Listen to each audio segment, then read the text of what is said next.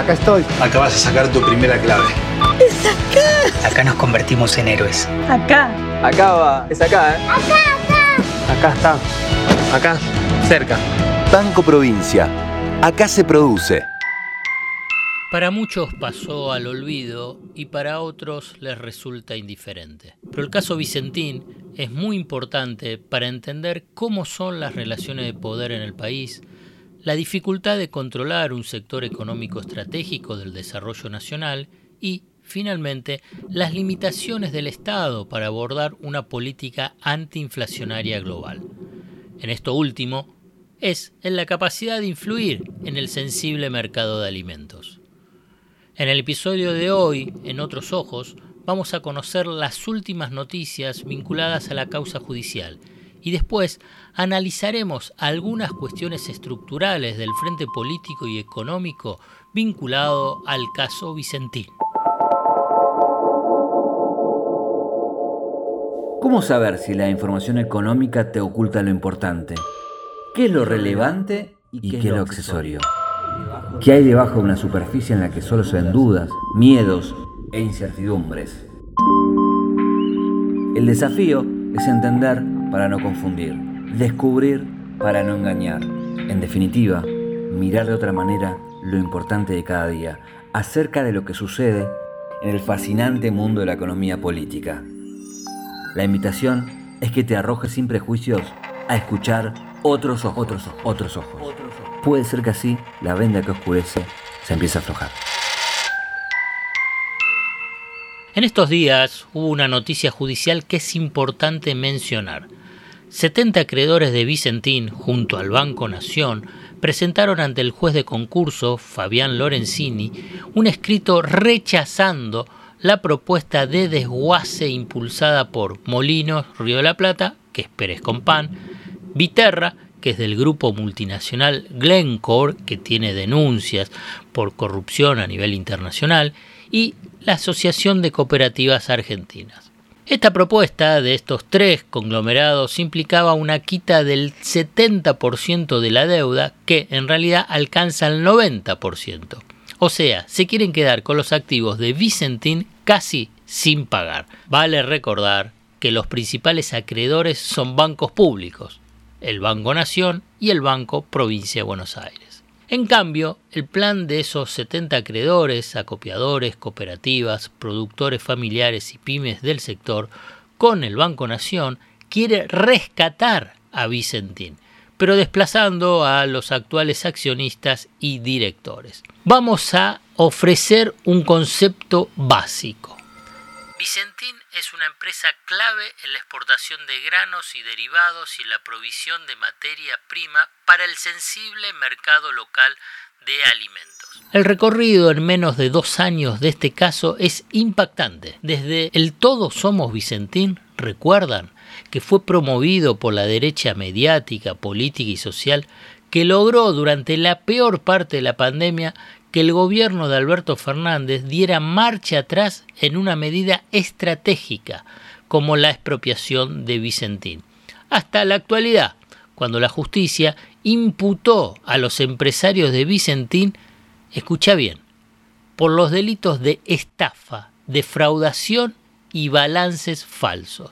Es momento entonces de empezar a analizar en otros ojos el caso Vicentín, precisando algunos aspectos de la causa judicial de una estafa financiera impactante, con ramificaciones políticas hacia el expresidente Mauricio Macri y señalando la relevancia de recuperar el proyecto de participación estatal en una empresa estratégica de un sector económico estratégico. Para avanzar en este punto, previamente hay una pregunta clave que exige respuesta.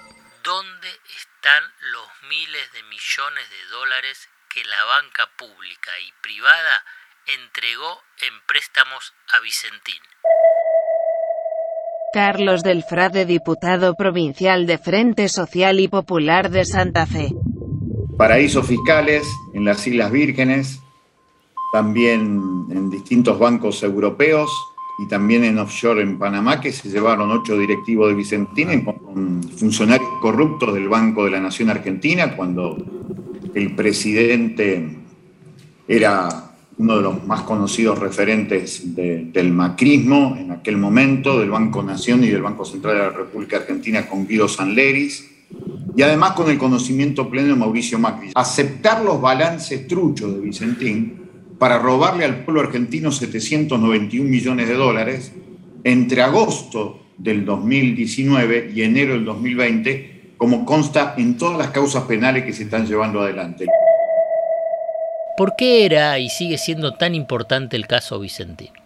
Además de la cuestión legal que antes mencioné y de conseguir castigo para ladrones de guante blanco que se quedaron con millones de dólares, existen dos puntos centrales para entender cuál podría ser la relevancia de la intervención estatal en este conglomerado industrial de productos primarios de exportación. Primero, convertirse en empresa testigo de ese sector estratégico. Segundo, poder realizar una planificación estratégica de los mercados de cereales, cambiario y de alimentos. El Estado, con Vicentín, podría haber ingresado como participante activo en el núcleo del negocio de mayor rentabilidad de la Argentina, que es la producción agropecuaria, complejo agroexportador, producción de alimentos y mercado cambiario con la generación de dólares comerciales. De ese modo, dejaría al descubierto la forma de operar en ese mercado por el sector privado, que cómo es,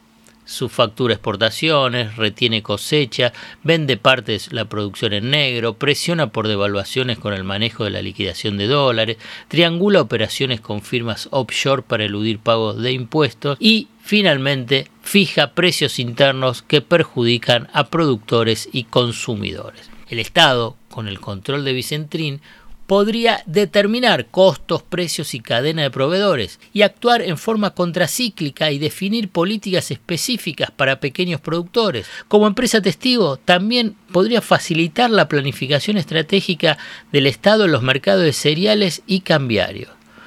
Por estas inmensas posibilidades que se abrían con el desembarco del Estado en Vicentín, se entiende la fenomenal resistencia del poder económico para evitar que avanzara esa medida estratégica del gobierno de Alberto Fernández. Ahora, con el paso del tiempo, y después de cerrar el acuerdo con el FMI, con el respaldo de una investigación judicial contundente acerca del fraude financiero de Vicentín, el gobierno tiene la oportunidad de retomar retomar el proyecto original en el marco de la convocatoria de acreedores para que sea un paso fundamental en la construcción de un sendero de desarrollo económico.